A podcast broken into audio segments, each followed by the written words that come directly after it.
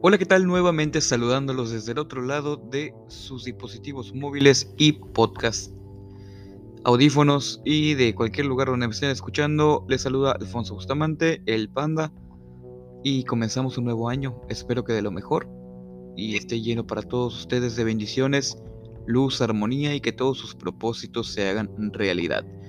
Nosotros regresando, regresando después de mucho tiempo de no grabar nada, absolutamente nada, por cuestiones ya laborales de gente responsable que no tiene tiempo, se supone. Pero ya estamos de, vuelta aquí, buscando la manera de llevar a ustedes algo de de material de entretenimiento, algo que los pueda armonizar para su día a día y que también pueda servirles para entretenerse y sobre todo pasar un buen rato. Sin más por el momento, quiero comentarles que me gustaría cambiar un poco el rumbo del canal. Han estado haciendo experiencias más que nada, pero pues nos resultó bastante bien. Eh, no sé si se enteraron, pero tuvimos un especial de Halloween en nuestras redes sociales donde tocamos temas ahí paranormales. Eh, fueron un programa de cuatro horas, cuatro horas completamente en vivo, donde no planeamos absolutamente nada y salió bastante bien y, como se esperaba, de terror. Por lo cual eh, siempre ha sido como que una un capricho por mi parte el siempre estar metido en cosas de terror y no va a ser la excepción ahora. Esperemos que los relatos se vayan haciendo un poco más comunes, que sea de gente no solo míos, que ustedes puedan compartirme sus relatos y poder contarlos y ya, obviamente haciéndole los cambios pertinentes para que no se expongan. Y pues pues nada, invitarlos a que se unan a nuestra red social. Eh, me encuentren como Alfonso Bustamante en Facebook y en Instagram como Poncho Warrior, Poncho-Warrior, perdón, y pues el correo electrónico, el correo electrónico se los puedo pasar sin ningún problema por esas dos vías. Eh, sin nada por el momento, me toca a mí contarles una historia de terror. Eh, más que una historia de terror, fue un suceso real que pasó hace unos años y me encanta poner el, resaltar el real, porque eh, a raíz de esto se cambian muchas situaciones en el ámbito personal y también en el ámbito familiar, ¿no? Creo que todos hemos estado expuestos como mexicanos a ciertas creencias y tradiciones, tal vez fuera de lo común y alejados de lo científico y normal, que no tienen una explicación lógica, tal vez. Sin embargo, eh, pues aquí, compartiéndoselos y que ustedes juzguen y ustedes den sus, sus puntos de vista. Sin más por el momento, esto pasó hace aproximadamente cuando yo tenía la edad de 12 años. Bueno, ahí comienza. Claro, ahí comienza. Me acuerdo bien, fregadamente fueron épocas de bastante bonanza económica para la familia. No había por qué ni tener presiones, ni tener problemas, ni nada por el estilo como para, como para haber acudido a, fuerzas mayores. Mi hermano estaba recién casado, tenía apenas unos meses que se había ido a vivir con su esposa. Esto se da para las fechas de Día de Muertos fregadamente. No exactamente Día de Muertos me acuerdo, pero eh, ya estaba cerca la fecha de finados, por lo que pues muchos atribuyen que haya sido la situación. Eh, todos estábamos en casa. Normal, convivimos, ellos se fueron a casa de sus suegros, nosotros nos quedamos en casa, mi mamá, mi papá, yo, mis primos, todo. Eh, pues como si nada, ¿no? Nosotros teníamos ya todo para dormir. Acto siguiente, eh, hablan a mis papás a eso de la medianoche, diciendo que mi hermano se había puesto mal, que él se encontraba actuando muy raro, nosotros sabíamos que él ya había ido a una reunión a casa de sus suegras, como les comenté, y que pues que estaban tomando, entonces lo más seguro es que hubiera estado pedo o borracho y se haya puesto mal, ¿no? O sea, se haya puesto un borracho impertinente. Nunca lo hacía, pero pues digo, cualquiera tiene una primera vez, ¿no? Mis papás eh, preocupados salen de la casa, se van, llegan al lugar, a la casa de la suegra de mi hermano. Y digo, se los voy a compartir como me lo compartieron a mí se, al momento de bajarse se siente esa como que vibra ese airecito frío que caracteriza todo, todas las cosas paranormales, ¿no? O sea, todas las historias creo que empiezan así. Llegas al lugar y se siente un ambiente tétrico, donde todo estaba quieto, tranquilo, y solo se escuchaban como que gritos en la casa. Gritos en la casa porque intentaban hacer que mi hermano reaccionara, ¿no? Mis papás entran a la casa, eh, se dirigen a donde, donde les comentan que estaba mi hermano. Y se dan cuenta que él estaba eh, en la hamaca, si no me equivoco, pero él estaba cruzado de brazos, con los pies torcidos y con el cuello hacia un lado, es decir, con su cuello revirado, pero en una posición en que no la podían quitar, es decir, que él se encontraba como una piedra, que se encontraba como que hubieran tenido, se hubieran agarrado todos los músculos de su cuerpo y únicamente respondía, pero respondía como que con una voz más grave, más, más profunda. Y no respondía tal cual a lo que le preguntaban, sino lo único que hacía era repetir ciertas palabras, cosas que no entendían, o si me lo dijeron, pues la verdad yo no me acuerdo. El caso es que eh, mi papá y mi mamá lo que hacen es acercarse a él. Ah, para todo esto, mi papá es de descendencia oaxaqueña mi mamá es 100% yucateca. Y de cierta manera, pues los oaxaqueños tienen cierta afinidad para este tipo de, para este tipo de situaciones, ¿no? Y enseguida eh, mi papá es de las personas que no creen en absolutamente nada. Literalmente no creen en absolutamente nada, pero pues creo que eso fue parte de, de que sea una lección de vida para ellos. Y por lo cual creo que se torna un poco más tétrico, porque al final de cuentas, pues imagínate, de lo que tú reniegas que no existe o que estás seguro que no existe y a todo el mundo le compartes que no existe, de repente, ¡pum!, te da una bofetada en la cara. Bueno, continuando con el relato, eh, estaban saliendo, perdón, estaban cargando a mi hermano, intentando cargarlo. Ellos comentan que se sentía pesadísimo. Digo, al final de cuentas, explicándolo y todo, pues realmente mi hermano era un bulto era peso muerto, por lo cual sí creo que se haya hecho eh, difícil cargarlo. Pongan ustedes que pesaba en ese momento este muchacho como unos 90 kilos. Mis papás son unas personas ya no mayores, pero sí de unos 40 y cacho, 45, 49, 50 años para ese tiempo. Entonces, pues se entendía. Hasta ahí todo, todo normal. Todo, todo raro, pero todo normal en lo que cabe agarran a mi hermano, lo ponen, este, lo tratan de subir entre mi papá, mi mamá, mi cuñada, su suegra y su suegro. Lo llevan a la camioneta donde pues fueron mis papás para traerlo a la casa. Eh, se suben en la camioneta, mi hermano empieza a gritar, a retorcerse, lo intentan agarrar, lo empiezan a, forcejear con él, ¿no? Y ya mi papá empieza a avanzar entre el camino de lo que es la colonia de pensiones a lo que es nuestra casa que se encuentra más al sur, centro de la ciudad, eh, pues son como unos 20 minutos. En ese transcurso eh, pararon a la iglesia, me comenta eh, mi papá, de hecho eso me lo comentó mi papá, no me lo comentó mi mamá, que ellos para ese momento pues estaban un poco asustados, paniqueados por el hecho de que mi hermano pues estaba dice y dice cosas y se estaba intentando mover y zafar porque tenía amarrado su cinturón de seguridad y no dejan que se moviera, le tienen agarrado su cabeza, sus manos, para que pues justamente pues no, no, no atacara a mi papá, que es lo que quería. Era, eh, se paran en la puerta de la iglesia y al momento de que se paran, lo que esta cosa hace o mi hermano es gritar empieza a gritarle a la puerta de la iglesia y les empieza a insultar a mis papás, les empieza a insultar en, pues, en otra voz completamente.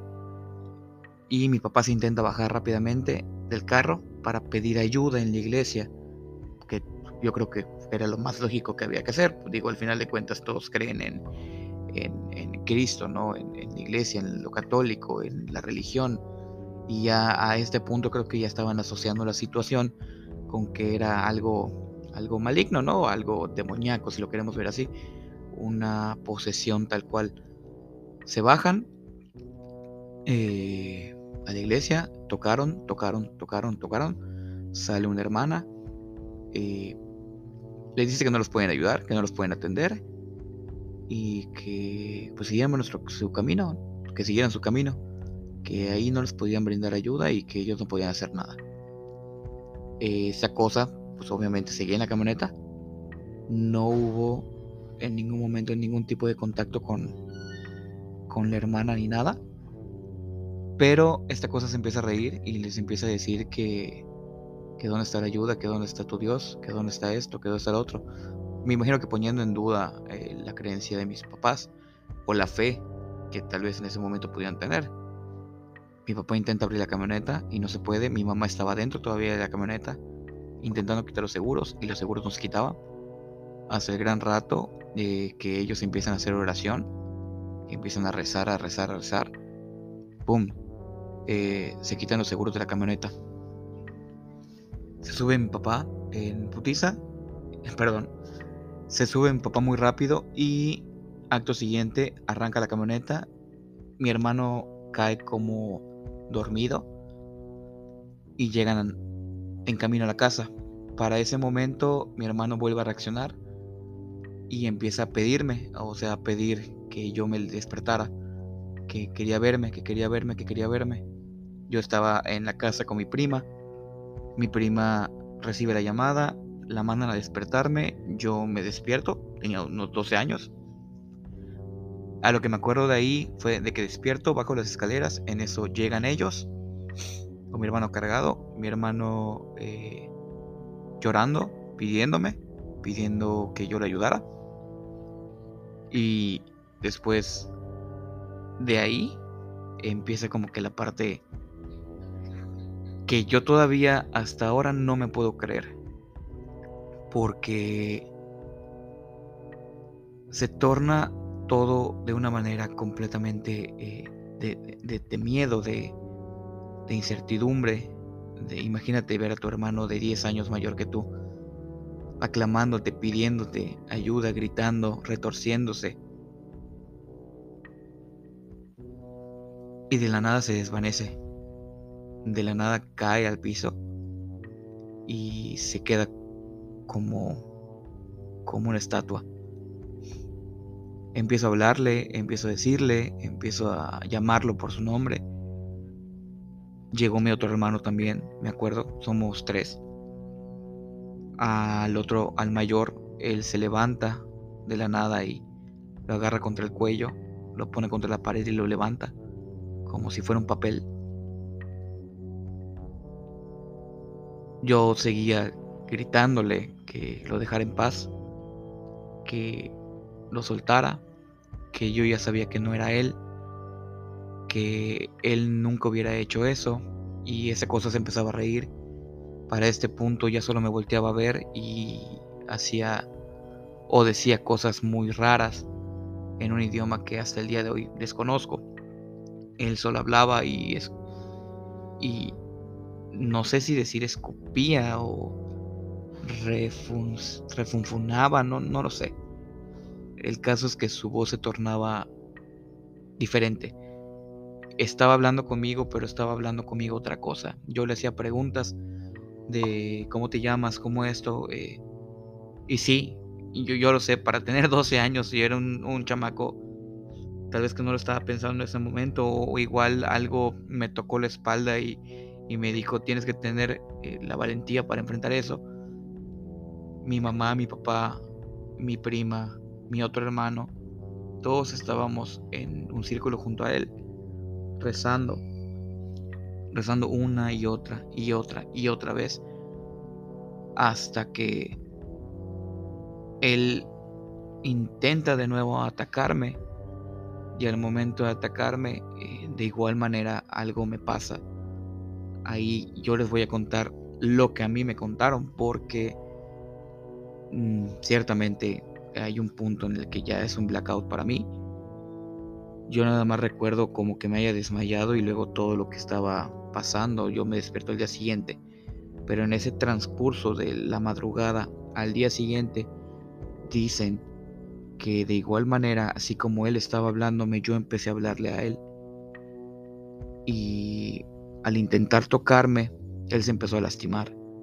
Él empezó a tener como, como una reacción negativa hacia mi persona, hacia mí, y yo cambié completamente, me volví, ellos dicen que me volví como una especie de, de toro o un animal, porque esa cosa lo único que decía o era gritar, era clamar por, por, por, ayuda, por, porque lo dejaran ir, porque él ya no quería estar ahí, que había entendido que ya era suficiente el castigo y el que ahora estaba de cierta manera mal era ya yo, era,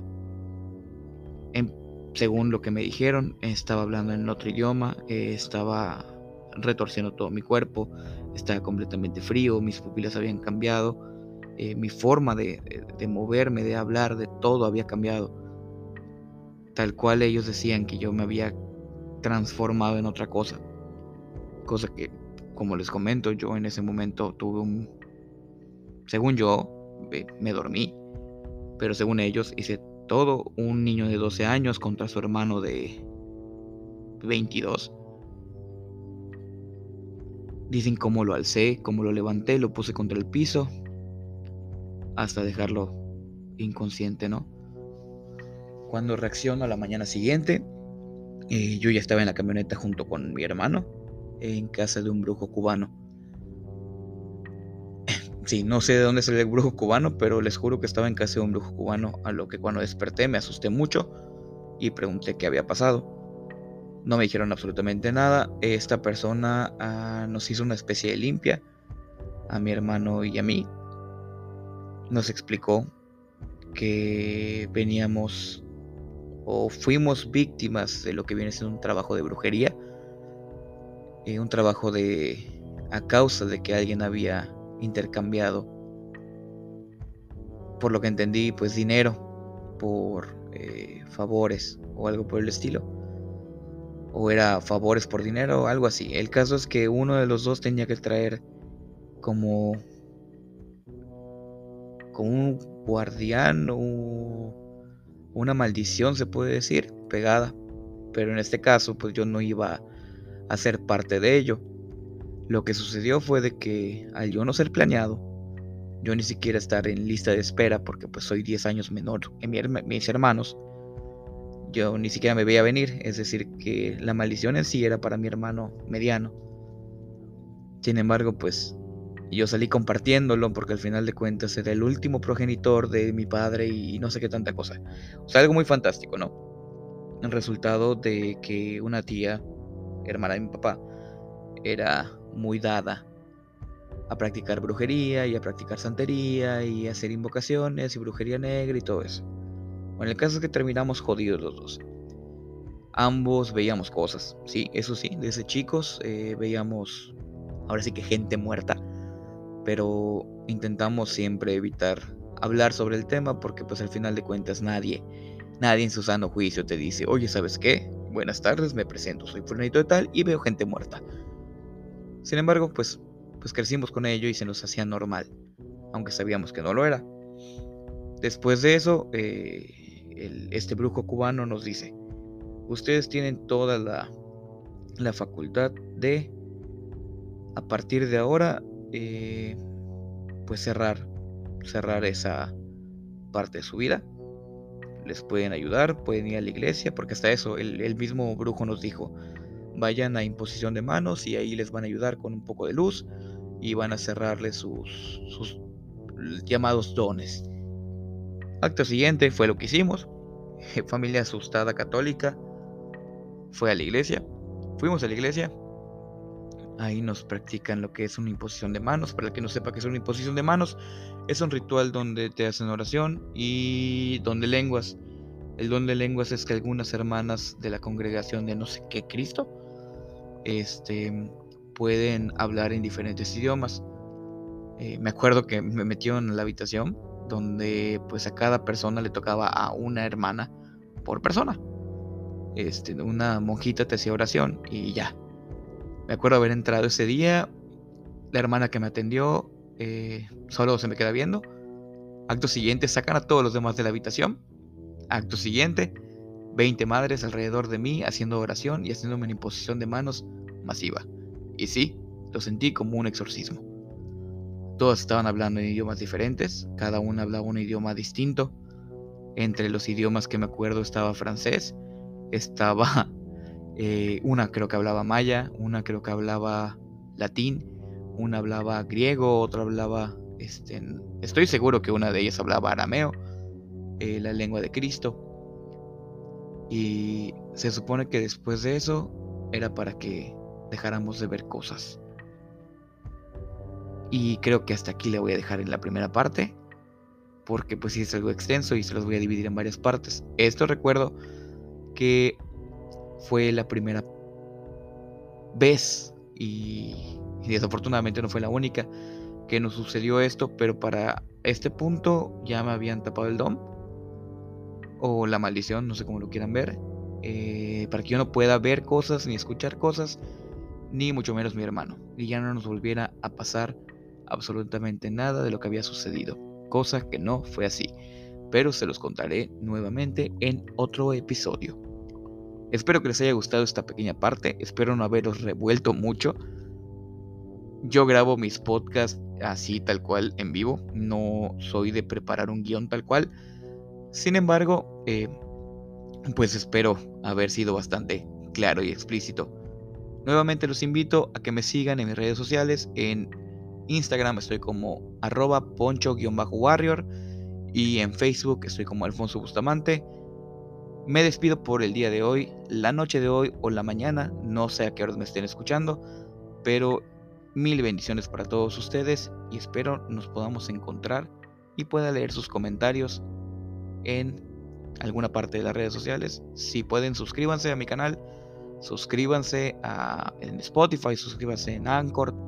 Me ayuda mucho, aunque yo no lo estoy haciendo por monetizar absolutamente nada, es solo un pasatiempo y poder compartir con ustedes las experiencias del día a día. Nos vemos y eso es todo por hoy.